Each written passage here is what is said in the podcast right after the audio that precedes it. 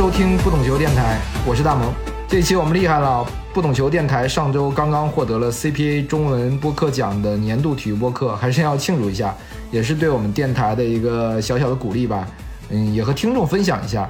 嗯，下个月我们一周年一定会做一期节目，好好总结一下我们过去这一年做的整体的这个节目。书归正传，还是聊这期的话题，因为本届世界杯可以说冷门频出啊，现在沙特、日本先后这个爆了这个惊天大冷门啊，击败了阿根廷和德国，比利时被摩洛哥击败也算一个冷门。当然，日本输给哥斯达黎，我觉得也算一个小冷吧。可能在亚洲的每次的世界杯都会是一个冷门的世界杯啊。但我们今天呢，其实不聊冷门的这些比赛，而是聊一聊世界杯的冷门的知识啊。这一期我们也邀请了冷门足球，来和我们一起聊聊这个世界杯的冷知识吧。大家好，我是冷门足球。我们录制的时候是十一月二十九号嘛？昨天塞尔维亚三比三跟喀麦隆那个比赛有点意思啊。斯托伊科维奇，也就是富力的小斯执教的是塞尔维亚，替补席上坐着是前天津泰达和广州恒大的这个外援古德利啊。然后那边是喀麦隆的替补席上坐着是上海申花的这个巴索戈，对对，呃，还有是比赛官员也是我们的这个中国的主裁判马宁啊，可以说中国元素是凑齐了。昨天另外一场是韩国跟加纳二比三嘛，最后很可惜，也是一堆老熟人啊。这个主帅是保罗本托，这是之前我们重庆的教练，然后有四个之前在中超效力的球员，金权、郑佑荣。金文哉和全敬元，哎，都出场了。但是我们现役的球员孙准浩没有出场。我们就借着这个话题，想聊一聊这个世界杯上跟中国有关的一些球员故事吧，或者教练的故事吧。我们首先聊聊球员吧，因为上届世界杯，我印象中我们应该是有八九个外援，好像去参加了世界杯。对对，今今年是比较少，今年只有两个嘛，一个孙准浩，一个巴索戈。你怎么看这个中超球员在这个世界杯上的一些过往的表现吧？因为现在是不是因为也是因为我们这个联赛，因为大家也都知道，对吧？真正顶级外援确实是非常非常少了。对对，中超外援在世界杯上一开始是几乎没什么存在感，包括二零，我记得二零一零年那个时候好像是有那个时候还是洪都拉斯的几个外援。总体上不多，但是到了一一四一八，因为这个时候中超它这个开始这个金元时代嘛，引进了很多大牌外援。我记得好像一八年的时候，像巴西队这个保利尼奥、奥古斯托，很多就是现役的中超的外援在踢世界杯。然后今年呢，又又迎来了一个一个下降，因为很多中超踢过球的呃球员现在都已经离开了，但是他们目前还保持着一个高水准，所以今年的世界杯是在中超踢的球员不多，但是。在中超踢过的球员还是还是有不少的，因为刚才我们说的这个韩国队嘛，比如说金权啊、郑克荣、金文哉和全敬元，当然金权和全敬元状态和在中超效力的时候相比，我觉得是有下滑的。但是这个金文哉可不一样了，对吧？他这个职业生涯轨迹真是让人比较比较意外，因为他二一年的时候还是在北京国安的，后来去了费内巴切，短短的大概一年左右就去了意甲那不勒斯，而且现在表现非常好。感觉现在是那不勒斯后防大腿的这感觉 是吧？而且那不勒斯现在是排第一名的，一下子一年多时间从这个北京国安一下子到了这个意甲的领头羊的主力中后卫，这个在中超外援里面好像还真不多见。我感觉啊，我是更愿意看到有这样的球员啊。我们中超相当于是一个跳板。对对，如果我们以后可以联赛做成这样，我觉得那这个联赛还是质量很高。就是大家其实愿意来你这个地方，你这个联赛去表现一下，通过你这儿再跳到欧洲的二级联赛，或直接跳到五大联赛，这才证明你联赛的这个含金量其实是是够高的嘛。但是感觉一下子成为像荷甲、比甲那种五大联赛的跳板，我感觉可能性不太现实。嗯，短期内确实是。因为大量的球员，我们这个还是在中超效力完以后，还是有或者说比较平吧。本来可能来的时候年纪都不小了，但不会说很年轻的时候过来。来的时候都不小了，踢几个赛季完了以后，可能三十多岁啊，或三十岁左右，职业生涯必然面临的一个下滑的这个这个趋势。这届比赛效力过的，除了韩国的，还有谁啊？还有很多，还有很多，而且有几位还是呃离开中超之后，而且是踢的还是比较好的。你像那个克罗地亚的奥尔西奇。奥尔西奇他的一个轨迹不太一样，他不是出自这个克罗地亚的国内的豪门，像萨格勒布、迪纳摩这种，他是在一家叫萨普雷西奇的一个，反正不是传统豪门，后来也是出国去这个意大利的斯佩齐亚试了一下，但是没有成功。后来就到了东亚，东亚，然后先是在韩国，然后到中超、长春亚泰，进球数也不是很多吧，好像是呃十四场两球的样子。对，他在亚太的时候，大家会觉得这个外援感觉很水，你知道，没有获得什么认可，至少没有没有像那个大腿级的那种表现。对，然后他是后来是一八年去回到了克罗地亚，然后这次是去了萨格勒布迪纳摩，反而迎来了这个职业生涯的春天吧。因为萨格勒布迪纳摩它本身是国内的豪门，而且它关键是有欧冠踢，有欧冠踢它的这个舞台就不一样了嘛，曝光度不一样，对吧？后来他是一九年首次进了这个克罗地亚国家队。然后连续参加了二去年的欧洲杯，还有今年的世界杯。他几个我想想啊，塞尔维亚这个古德利，他在塞维利亚对吧？现在踢的不错。就世界杯之前前前一阵子还连续的进球，打这个进这个远射世界波。他在中超的时候，其实大家都感觉显得他不是那么出色嘛，因为他可能属于那更偏体系性的球员啊。他的组织和串联不是那么说，哎，我有这种自己可以解决很多问题，对吧？我就是更多的是串联啊作用。无论是在他应该在天津和恒大都效力过，但好像大家对他都感觉一般。对，因为他我感觉还是偏实用型的那种中场吧。因为当当时大家的关注点都在前场的那些一些明星球员上面嘛，高拉特、特谢拉呀、埃尔克森啊这种。古德利当时就曝光度不是那么高，但是他他是那种自己有实力的。所以他能在塞维利呃塞维利亚能够站稳脚跟，这一两年下来，还有比利时的那个维特塞尔和卡拉斯科，对，现在他们都在马竞。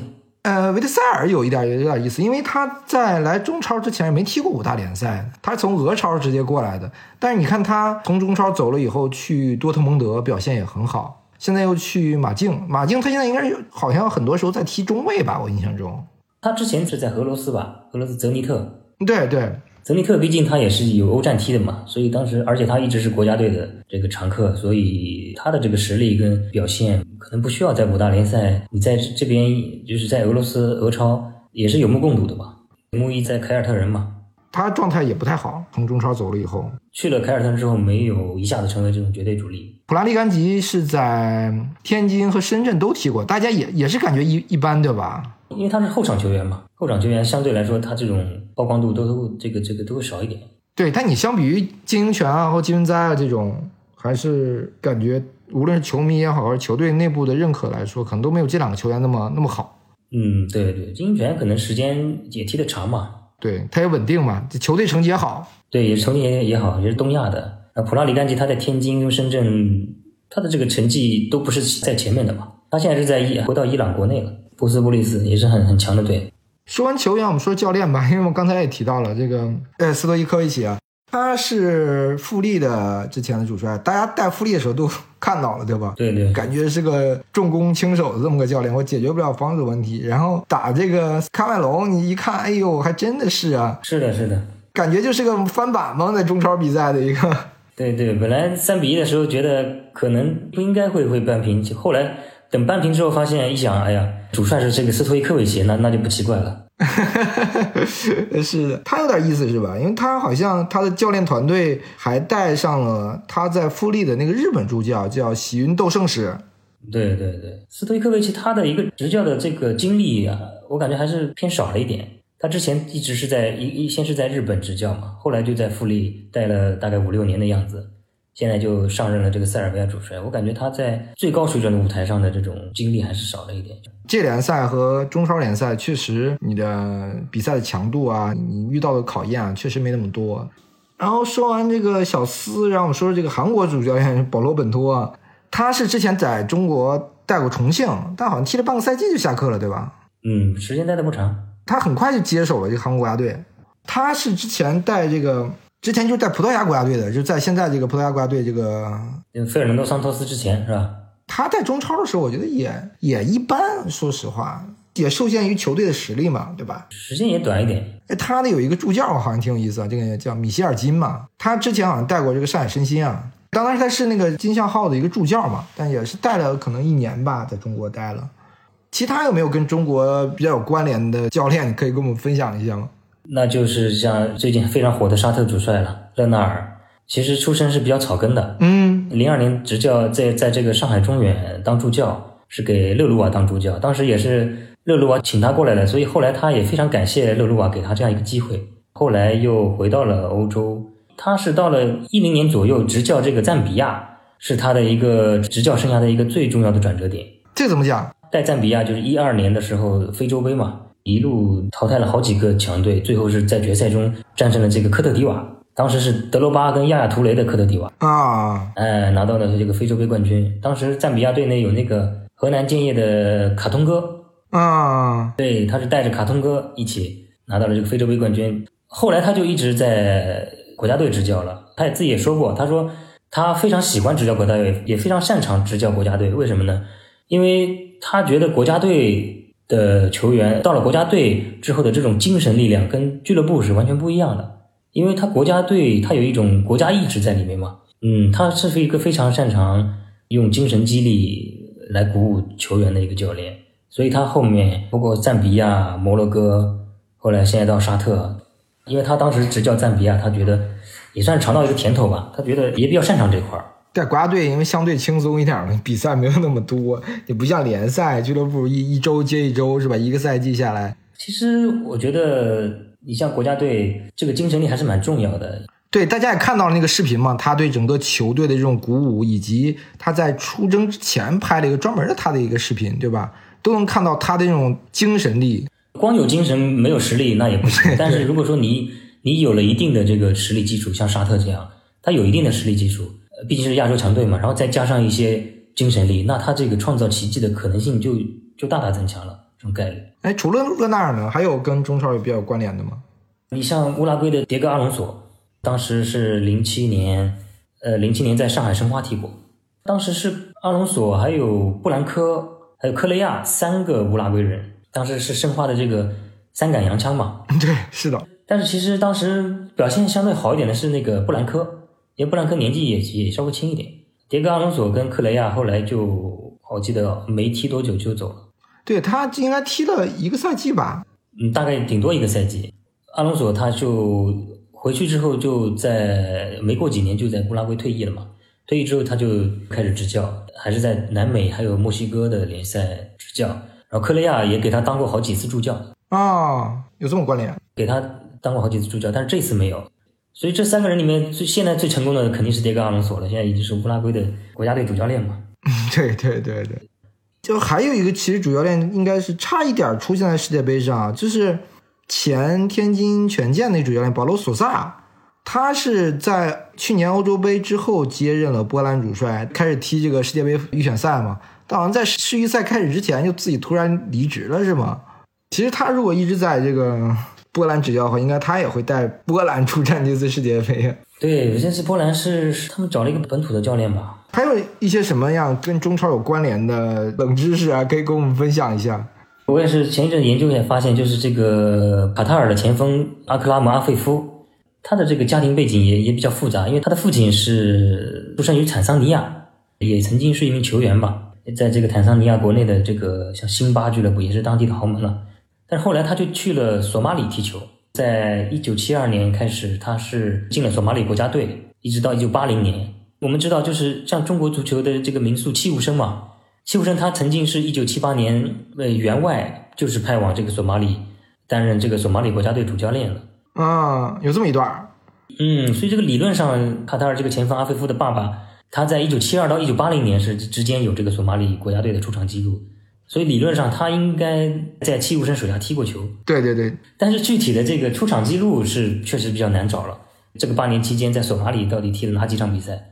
一九七八年有没有踢？这个比较难找。但是理论上可能踢过，但至少就算没踢过，至少这个戚务生应该可能也是他毕竟去了索马里，他要广泛选材啊，包括了解之前呢有哪些人，至少是知道这个人。其他的，你像包括这个加纳的阿尤兄弟，其实中国球迷说到阿尤这个名字，其实是很熟悉的。对对对，因为之前这个在沈阳金德跟上海国际踢的这个前锋叫夸梅阿尤，当时是在拿过这个末代甲 A 的最佳射手，后来在零四年的中超元年又是最佳射手，所以当时阿尤在这个中超联赛是这个如雷贯耳的一个名字。对他反击特别好使啊，当时在这个中超反正是非常好使的一个球员。其实呢，这个阿尤就是就是加纳这次世界杯的两个阿尤的这个叔叔。昨天的比赛他们俩都上场了，对吧？都上场了，都上场了。安德烈阿尤跟乔丹阿尤，因为他们这个两个阿尤的父亲是这个阿贝迪贝利吧？阿贝迪贝利就是这个上海国际这个前锋阿尤的哥哥。还有包括这个像巴西后卫布雷默嘛，布雷默这个之前在这个山东鲁能的买下的这个巴西青训学校踢过球。哦，那个叫 DPB。DB 俱乐部其实翻译过来就是巴西体育中心嘛。对对对，啊，这个球队是在这个圣保罗，我记得是一四年左右，好像是鲁能花钱把这个俱乐部收购了。对，所承担的一个功能就相当于是山东鲁能的他在巴西的一个人才培养学校嘛。然后这个布雷默正好是一四年到一六年，他就是在这个这家俱乐部踢踢球的。后来是到了米米内罗竞技还是哪里，然后很快就被都灵买走了嘛，就去了意甲，有这样一个经历。现在是在尤文图斯嘛。很多熟悉国际球迷都知道，但是熟悉我们国内球迷的也知道鲁能之前在巴西买了一个基地，但好像大家都忽略掉了他是这个鲁能基地。对对对，我们本来这个基地是想培养自己的人，对吧？是培养鲁鲁能自己的青年球员去个巴西这个做一个提升的，没想到就培养出来一个巴西现役国脚。呃，还有没有其他的有有好玩的？还有的基本上就是华裔球员的一个问题了。华裔我们都知道，范戴克就有华裔血统，对吧？但他的血统应该不是很多。八分之一啊，或四分之一，我对很很少。我记得他好像是祖辈吧，至少是祖辈，祖辈来自这个中国广东。他妈妈是苏里南嗯血统吧？苏里南那边大量的华裔，有这个华裔，他的可能是祖辈或者是曾祖辈，中国广东这边的。其实范戴克他的这个成长经历也很艰难，根本就不是那种一帆风顺的。他是九一年的，他今年已经三十一岁了，三十一岁他才首次踢世界杯嘛。虽然这个大家叫他是一位已经好几年了。他其实成名的速度并不算快，你像他之前之前在这个威廉二世青训的时候，一边踢球也是一边这个洗碗，然后后来是一零年已经十九岁的时候，他是被这个格罗宁根的马丁科曼，马丁科曼就是罗纳德科曼的这个爸爸看中了，然后去了格罗宁根。啊，呃，然后到了格罗宁根呢，不久他就因为这个我记得是肾方面的问题住院了嘛。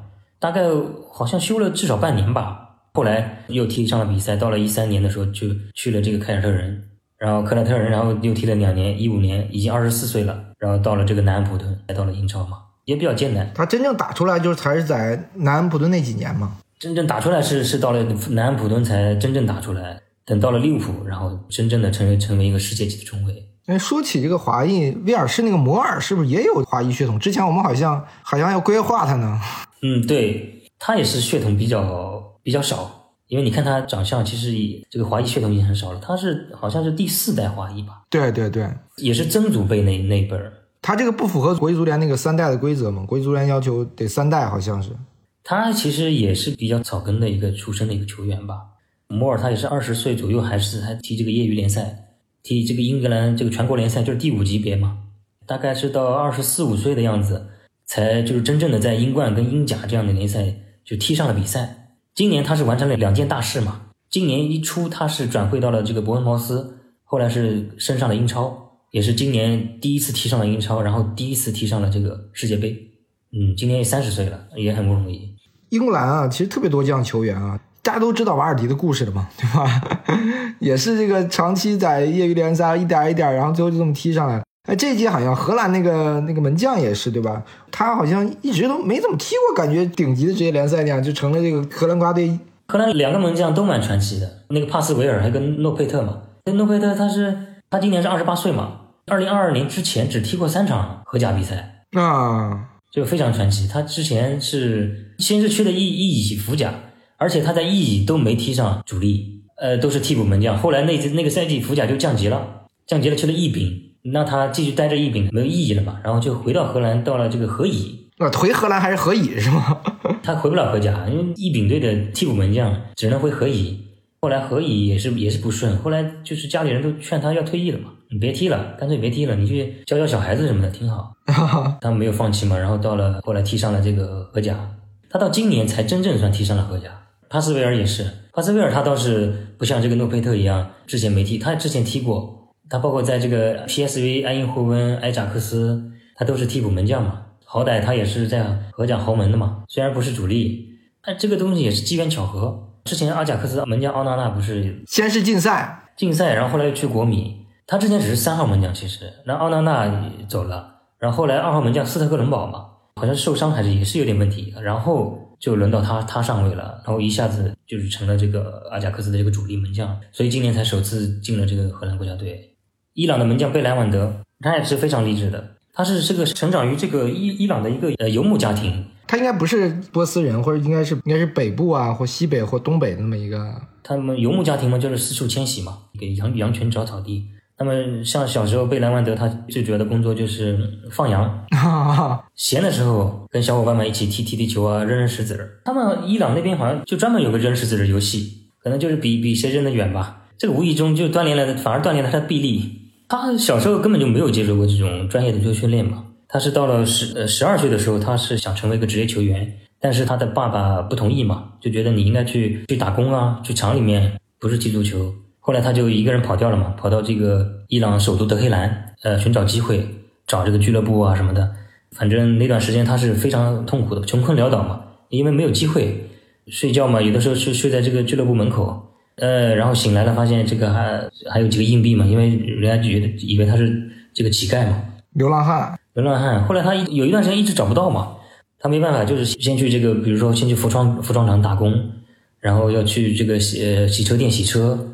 需要给自己挣生活费，不然你没法生活呀。你一边找俱乐部，一边你得你也得生活，你也吃饭的。就有一次，这个阿里代伊嘛，就是伊朗这个传奇球星，阿里代伊曾曾经到他的洗车店去洗过车啊，还有段这么个交集。嗯，然后贝莱万的同事们就鼓励他说：“哎，你上去跟阿里代伊打个招呼，你问问看他那边有没有工作机会，他肯定有的呀，是吧？阿里代伊这种传奇这个民宿。”然后后来贝莱万的还是还是没找他，因为他觉得我去求他，我真要去求他的话。他肯定可能会给我介绍嘛，但是他不愿意这样，就是他宁愿我要自己找，自己通过试训，让别人得到认可，我要这样。后来是到了十六七岁的样子吧，找到了俱乐部，慢慢的就就这个升到一线队了，然后进入了这个伊朗国青。那他这个故事还，这个特别是前期啊，还真的是非常比我们想象的一般理解的那种贫民窟啊，或者说出来的那种球星，真是要艰难的多。因为我们刚才讲到这个规划的问题，我想展开聊一个话题，就是说关于这个世界杯的移民问题啊。我们之前一场比赛也看到了，这个瑞士的恩波洛啊，在对阵喀麦隆进球以后，他没有庆祝嘛，因为他自己是喀麦隆裔。嗯，对他喀麦隆出生的，就是这个就涉及到一个非常大的一个群体，就是这个世界杯上。之前有这个媒体的一个统计啊，说有一百三十七个球员代表的是非出生国嘛，就像恩波洛这种，我出生在开普隆，代表瑞士。但我觉得他这个统计有些时候没有意义啊。你比如法国那个图拉姆，他的儿子小图拉姆就是入选这次法国国家队嘛。图拉姆在意大利尤文图斯期间生的，但你就算他是意大利出生地，但这个人那是纯纯的一个法国人。所以这种在这个他这个数据里是是不算的。还有那个塞尔维亚那个米林科维奇吧，他们出生在西班牙，也是纯纯的这个塞尔维亚人嘛。还有什么威尔士队里英格兰去出生的球员，这个统计我觉得啊，这个没有意义。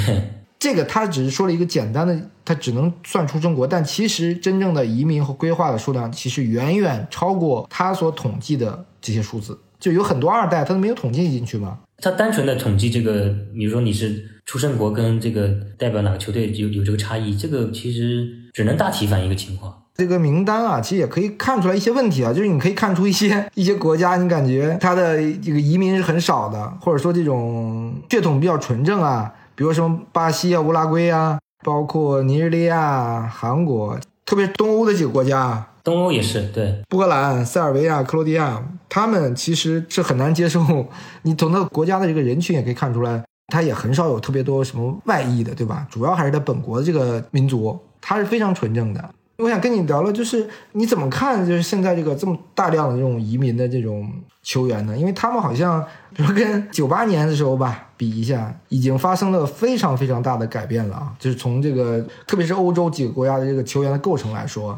其实这个，我觉得这个趋势是很正常的，而且也是无法阻止的，因为它这个背后是是体现了一个是个社会的现象，它不光是足球了，呃，像比如说非洲的很多移民啊，包括难民往欧洲跑，往澳大利亚跑，去法国啊，这种现象是很很常见的，所以很多球员在法国联赛、在德国联赛啊这种踢出来了之后，像法国选国家队的人有有限嘛，所以很多人都进不去。对对对，一般来说是在选材的方面，法国这种国家它是有优势的。就是说简单点，就是说他挑剩下来的，比如说你的这个原出生地的国家再来挑。一般来说是这样的。很多人这个只看到了这个法国，比如比利时、瑞士啊、德国啊，现在有大量的这个移民嘛，无论是一代也好，还是二代也好。但是其实大家好往往又忽略掉了，就是我们叫反向的规划，因为很多的非洲现在的国家队用了大量都是出生地不是在本国的球员，这就是反向的规划，就是很多的非洲裔的人去了法国，他们的移民二代最后选择了代表本国出战。比如说门迪、库里巴利都是代表这个塞内加尔嘛，但他们都出生在法国。对对对，这是一个其实很重要的趋势嘛。因为我看了一下，非洲五支球队在好像一共有三十四个人都出生在法国。你想这个数量是非常大的了，对吧？因为这个移民潮它是很庞大的嘛，出生在法国的这种尖子、这种苗子，他法国肯定用不过来啊，所以这个给了他们空间嘛。你像塞内加尔、加纳，他们足协也没闲着嘛。他们肯定是也是一直一直盯着这一块儿。以前他可能是挑这个呃年龄大的，然后代表不了法国队出场的，要不你过来吧。那现在他们已经开始往小球员身上这个盯了啊，就提前规划。你像那个伊纳基威廉姆斯，在西班牙的嘛，他就是在西班牙，他一直入选不了西班牙。他本人可能一开始也是想进西班牙的嘛，后来发现没希望了嘛。那加纳跟那这就一拍即合了，那你。快三十了，你还不如来代表加纳出战踢世界杯呢，对吧？那现在他们这个规划已经往小的开始规划了，更年轻的球员。你像昨天这个加纳那个什么呃那个兰普泰嘛，零零年的，早早的就已经规划过来了。你像那个摩洛哥，摩洛哥他有个零四年的汉努斯，纯正的出生在比利时，然后成长于比利时，呃是这个安德莱赫特青训，亨克青训。现在是才十八岁，已经代表亨克一线队出场了。当时是被誉为这个新的德布劳内，才十八岁嘛，已经被摩洛哥抢过来了，已经在世界杯名单里了。但是可能短时间内踢不上主力，但是我先把你抢过来，一锤定音了。我你已经代表我踢世界杯了，你以后肯定没有别的机会了。嗯，先给你注册了，你踢代表我这国家队踢，对吧？那个非洲国家现在有点叫什么，让靠着欧洲的五大联赛借鸡下蛋，对吧？肯定的，肯定的。他他，因为他本土的联赛，他的竞争力太弱了嘛，所以他们这个非洲的五个球队，他很少有这种本国联赛效力的球员嘛。除了这个摩洛哥，因为他北非的实力强嘛，北非的俱乐部实力比实力要相对强一点，像这个卡萨布兰卡的球队嘛，埃及的球队，他他的这个实力强一点。这个撒哈拉以南的非洲国家，那就肯定是从五大联赛来选人了。以前有很多，比如说就是萨内这种，他还是从小是在这个，比如塞内加尔。到十几岁的时候再去欧洲，有很多是这样的球员，但现在这样的球员就是没有说直接在欧洲直接规划了就完事儿了。因为现在好像他们基本上都是小很小的时候都去了欧洲，因为你你十几岁去欧洲那就不存在规划了，就是我自己人了。对对是的，是。你像那个加纳的库图斯，昨天打进两球的库图斯，他就是十六七八的样子去的丹麦、北西兰后来踢出来的，但这种就不算规划，他十几岁才走的嘛。就以前这种形式是在非洲采取比较多。相当于欧洲再加工，现在就是欧洲全加工。现在是欧洲是包办了，你负责去谈就行了，你把它争取过来。对，打这个亲情牌嘛，血脉牌。因为你刚才说到那个威廉姆斯啊，然后我其实呃想借着这个聊聊，因为他的弟弟就是这个入选西班牙国家队，这次世界杯也上了，这就是一个兄弟各为其主啊。这这种现象也蛮常见的。过去你像最著名的就是博阿滕兄弟啊，对，一个德国，一个加纳。嗯，一个德国一个加拿大，而且在世界杯这个遇到过，这个是当时是很轰动的，这也是最出名的。普林斯·博阿滕跟这个杰罗姆·博阿滕嘛，这个是最出名的。然后包括这个这个扎卡兄弟，扎卡兄弟都应该都是出生于这个瑞士，但是他们父母都是有这个阿尔巴尼亚血统。陶兰特·扎卡是是哥哥嘛，比这个阿森纳的这个扎卡要大一岁。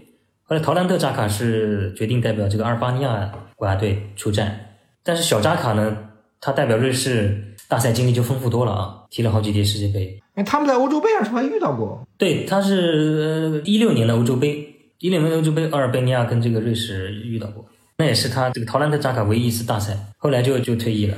而且他陶兰特扎卡的这个本身的实力相对弟弟可能还是稍微弱一点，他现在还一直在巴塞尔踢球嘛，也也没有出国，本身的这个个人实能力也稍微相比这个弟弟也稍微差一点。你包括像这个莫里莫里兄弟。也是今年世界杯墨西哥的一个前锋嘛，罗热里奥·莫里，他是其实是出生于阿根廷的，河床青训。这个一二年的时候还为阿根廷国家队踢过一场，但是那个是非正式比赛，所以不算。他有个双胞胎兄弟，叫这个拉米罗·莫里，之前在比利亚雷亚尔踢过了嘛，现在在墨西哥踢。他这个拉米罗·莫里就是代表阿根廷出场过大概二十几次，但是没有没有踢过世界杯。然后罗热里奥·莫里他是踢前锋的嘛，他阿根廷锋线上这个没有机会吗？嗯，肯定没有机会。他是一五年到了墨西哥踢球。然后去年是拿到了这个墨西哥的这个公民身份，然后今年然后加入了这个墨西哥国家队，今年也是挤掉了挤掉了小豌豆跟这个贝拉，呃，这个马蒂诺很很赏识他嘛，一个代表墨西哥踢世界杯嘛，一个是代表阿根廷，但是他没踢过世界杯。今年这个瑞士队不是有一个埃德米尔森费尔南德斯，可能名气不大，但是他是瑞士国家队的吧，今年也参加世界杯的。一零年世界杯西班牙第一场不就是零比一输给了瑞士嘛？当时进球的就是热尔松费尔南德斯。就是现在这个费尔南德斯的一个堂哥，热尔松费尔南德斯还有一个堂哥，就是曼努埃尔费尔南德斯，就是葡萄牙的那个国脚前国脚。所以很有意思，就是这三个费尔南德斯是接力参加世界杯。这个热尔松费尔南德斯是参加了二零一零年跟一四年的世界杯，代表瑞士；然后曼努埃尔费尔南德斯是代表葡萄牙参加了二零一八年的世界杯。然后今年轮到这个小小堂弟埃德米尔森费尔南德斯又代表瑞士在参加世界杯。所以这过去这四届世界杯。这个三兄弟是在接力参赛，只是这是个堂兄弟，是吧？其实说到这个这个兄弟代表不同国家啊，有一对儿我觉得很特殊。嗯，你讲讲。贾贝尔兄弟，一个叫阿卜达拉，还有一个叫穆罕默德。他们一个代表的是巴勒斯坦，一个代表以色列。这有点特殊，也是之前意外发现的，我觉得蛮特殊的。而且他们俩是亲兄弟，都出生在以色列。然后其中大哥呢，他选择代表了巴勒斯坦，弟弟选择代表了以色列。这两个国家你知道的，就是所以我觉得这对儿我觉得很特殊。还有一个就是迪亚哥啊，当然这届迪亚哥没进这个西班牙的名单啊。他弟弟拉菲尼亚就是选择为巴西嘛，但他一直没入选国家队。一个是表现不够稳定，另一方面巴西国家队实在是人人才太太多了。那他俩会比较有意思，因为他们的父亲就是巴西的这个著名球星马金霍啊。马金霍踢过世界杯的吧？当时这个贝贝托进球之后不是摇篮舞吗？摇篮舞不是三个人吗？不有两个队友陪他一起摇篮舞吗？其中有一个就是马金霍，对，就是迪亚根跟拉菲尼亚的爸爸。星二代我们讲其实有很多嘛，马尔蒂尼这个一一家三代了，嗯，包括现在什么哈兰德啊、舒梅切尔啊、小基耶萨，这个其实很多，但父子啊为不同国家效力的这个还没有多少。你像今年世界杯这个蒂莫西维亚，小维亚他就代表美国出场而且进球了嘛，他父亲现在这个利比里亚总统进球奖得主乔治维亚。就是代表利比里亚国家队出场嘛，但是利比里亚当时在非洲，嗯，实力比较弱嘛，一直没有进过世界杯。而且非洲的他这个竞竞争本来就很激烈嘛，一共就五个名额。蒂莫西维亚他是出生在纽约的，他对利比里亚基本上我估计没有太多概念，因为他生在美国，而且成长在美国。后来踢球之后也是在那个纽约城青训。除了这个种族血统以外，基本上纯纯的美国人。对他基本上就是美国人，因为乔治维亚很早就在美国纽约，他有房子嘛，他有家在那边。对小维亚也是。基本上就算是美国人，他对利比里亚概念不多。还有没有一些其他的这个就父子各为其主这个例子啊？你像那个呃卢卡库啊，卢卡库的父亲这个罗杰卢卡库，他之前就是扎伊尔国脚嘛，就现在的民主刚果，当时还叫扎伊尔啊。然后当时还代表扎伊尔踢过非洲杯嘛，但是没踢过世界杯，踢过非洲国家杯。因为这个属于他自己更出名，他爸爸没那么出名，所以大家忽略掉了这个他爸曾经代表过这个民主刚果，是吧？他爸爸在民主刚果现在还有个球队呢，俱乐部啊，有个俱乐部取名字很有意思，叫这个罗乔卢还是罗霍卢啊？就是 R O 嘛，是是这个罗梅乌卢卡库的前面两个字母。啊，然后 J O J O 是他另外一个儿子乔丹卢卡库的这个前面两个字母，然后后面 L U 就是卢卡库，R O J O L U 这个俱乐部，罗霍卢可能叫。两个儿子的名字啊，嗯嗯，两个名字再结合起来。哎，萨内他爸是不是也是一个非洲的国脚啊？对，萨内的爸爸是这个塞内加尔国脚杜莱曼萨内嘛。萨内他们家还是还是蛮传奇的，他们他相当于是一个体育世家了。他的父亲这个苏莱曼萨内是出生在这个塞内加尔达喀尔嘛，达喀尔拉力赛大家都知道对吧？他父亲四岁的时候跟着萨内的爷爷到了法国巴黎，他爷爷是一个外交官。一开始这个苏莱曼萨内他只是踢踢业余足球嘛，到了大概二十四岁的样子。才踢上了这个德国联赛嘛，当时在弗赖堡，而且在德乙也是最佳射手，也是很不错的。也是这个德国足坛当时出现比较早的一个黑人前锋，当时还是很少的，就是黑人锋霸，相当于他爸一百米，我看有报道说他一百米只要十点七秒嘛。哇，那可太快了！哎，他的身体素质啊，像猎豹形成的那种那种感觉。那那个萨内的母亲嘛，也是体育人，而且他这个成就上不比他爸这个这个这个苏莱曼萨内小。他他妈妈是体操运动员，他代表西德参加过奥运会的，一九八四年奥运会拿过这个体操的铜牌的。所以说这个萨内，你看他这个踢球的风格嘛，他我感觉他是很好的继承了他爸爸跟妈妈的一个特点，他爸爸的这种比较迅猛的一种步伐嘛，他爸爸百米很快嘛，然后他妈妈这个是体操运动员，身体是很灵活很柔韧的。你看，你看萨内他踢边锋嘛，我感觉他是结合了他爸妈的一个一个优点。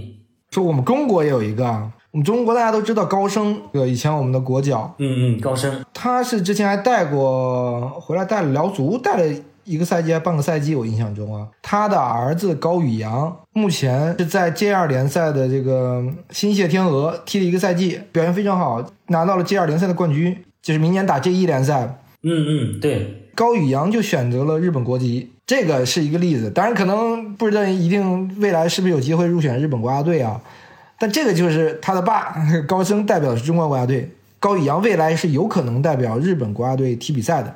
有可能，因为他高宇阳，我记得之前是在大阪钢巴吧，但是没有踢上主力，后来去去了这个信息天鹅，去了之后表现很好，是主力，而且现在是升级了嘛，所以我估计他将来这种可能性就增加了。还有那个马五八，你还你还知道，就是法国的，参加过一四年还是一八年世界杯的那个马五八，他的经历也很有意思。他爸爸扎伊尔国家队，而且是参加过世界杯的，就是一九七四年那次世界杯，就是扎伊尔唯一那次世界杯，但是他没有出场，三场比赛都没有上。但是他是进了大名单的，马五八也是，他出生地很有意思，他出生在一个公海上面。这这怎么出生在公海上呢？因为当时是在路上，去法国的路上出生了。他出生地在一个海上面，而且那个海是公海，没有国家的，所以他就是一出生就是黑户。他没有国籍啊，他生在海上面。然后后来是我记得好像是踢了到了十岁左右才申请到了这个这个法国国籍。那。后来是代表法国，也是代表法国踢世界杯了。虽然不是法国的这种超一线球星，但是实力也不错了，也是法甲的这种老江湖了嘛，也踢过世界杯的。我们看刚才聊了好几个啊，这都是民主刚果的，我觉得哎，这个有点意思啊。其实民主刚果在非洲整体的表现，无论是非洲国家杯啊，还是这个世预赛啊，这个好像都一般，都打不出来嘛。但你发现他这个地方真是盛产球员啊。因为我们现在刚才聊到了卢卢卡库是吧？还有你刚讲的这个万姆巴，还有孔帕尼、巴舒亚伊、蒂勒曼斯，这是这是比利时的啊，还有法国的也有很多，恩恩宗济啊、金彭贝、恩东贝莱，还有那个万比萨卡，还有恩库杜，恩库杜现在不很火吗？这些全是民主刚果的后裔。不知道是为什么，是不是这个地方确实这个这个出的人这适合踢球啊？就相比于其他国家来说，因为其他国家你可能会更有感知力嘛，对吧？你比如说你喀麦隆的是吧？对于我们来说，我们可能更能容易的认知到、认识到他们。但好像民主刚果这种国家也跟国家这个有关系了，是吧？这国家太动荡了，动荡对，而且留不住人，这个可能也跟他跟足协也有关系。你像呃喀麦隆、加纳呀，而且他们是经常亮相世界杯的嘛。也是那边这个传统强队，他的足协的这种运作能力啊，包括这种都稍微强一点。你像民主刚果，他基本上没踢过世界杯嘛，整体的吸引力，他就是一进入一个相当于是个死循环，你没有吸引力了。对 对，你越不进，然后你没法去规划别人，别人不愿意代表民主刚果出战啊。对，关键你自己国家本身也有问题，人往外跑，这个没办法。哎，刚才我们说了那么多，这个所谓的兄弟啊、父子啊，都是为不同国家这个出战嘛。哎，那有没有在这个世界杯赛场上一些我们所谓的这个体育世家的这种情况呢？体育世家，你像这个克罗地亚的中场弗拉西奇嘛，他的姐姐是叫布兰卡·弗拉西奇，是这个克罗地亚跳高名将。零八年北京奥运会他是来过的，他是拿到了银牌。然后一五年的这个田径世锦赛也是在北京，也是拿到银牌。你说的那个这个跳高是不是那个谁卡塔尔那个也是啊？卡塔尔也是，卡塔尔这个这届世界杯这个门将巴尔西姆，他的哥哥就是去年这个东京奥运会上拿到跳高金牌的这个运动员，他们都是南苏丹。对他哥哥是非常有天赋的这个跳高运动员，他们都是南苏丹的这个这个移民吧后裔，包括刚才说的萨内，然后这个像那个阿兹蒙，阿兹蒙的爸爸以前是伊朗的男排国家队的。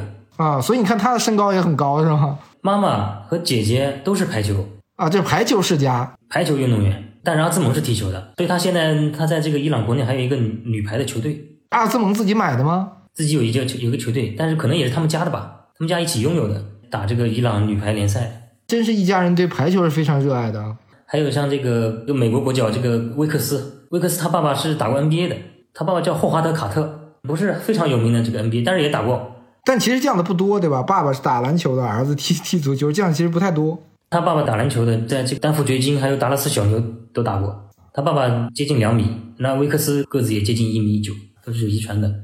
也说到这个，你就像那个在上海申花踢过的比亚特里，一个外援，阿根廷外援，他的儿子呢，现在是阿根廷 U 十七篮球国家队的，爹是踢球的，然后儿子是打篮球的，而且是国家队的成员。讲完这部分，想问问你，就是有没有还有一些其他世界杯的一些冷知识可以跟我们分享啊？大家其实对于世界杯的认知更多在于这个，可谓讲现代化之后的世界杯嘛。其他的知识可能大家确实没有那么关注啊。我不知道有没有有特别有意思的一些可以跟我们分享。有意思的，我就是我之前把这个战前的三届世界杯研究了一下。说的这个战前世界杯，通常就是指二战之前的世界杯嘛。因为一战之前没有世界杯嘛，因为二战的时候世界杯直接停了嘛。对，二战是停掉了，然后一战那个时候还没有世界杯嘛，就是说是二战之前的世界杯，就是一九三零年世界杯、一九三四年世界杯，还有一九三八年世界杯。这三届世界杯，反正有意思的人和故事还蛮多的。你像这个一九三零年世界杯，首届世界杯它是没有预选赛的，抽了十四个队，最后只来了十三个队，因为那个埃及队他是错过了前往乌拉圭的船，后来就没办法了。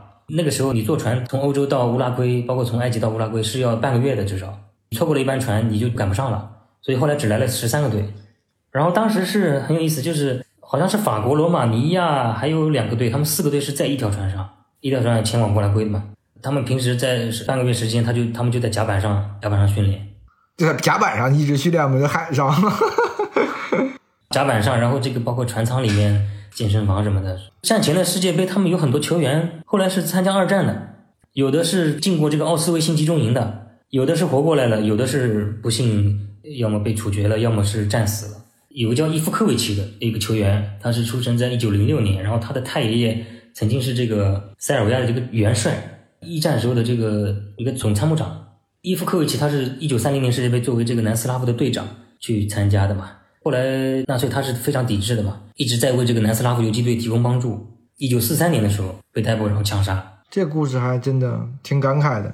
包括那个南斯拉夫当时的马雅诺维奇也是参加过世界杯，然后他是南斯拉夫的首个职业球员。那么早职业球员？对，换算下来月薪是三十二美元嘛，南斯拉夫的一个巨星啊，当时的。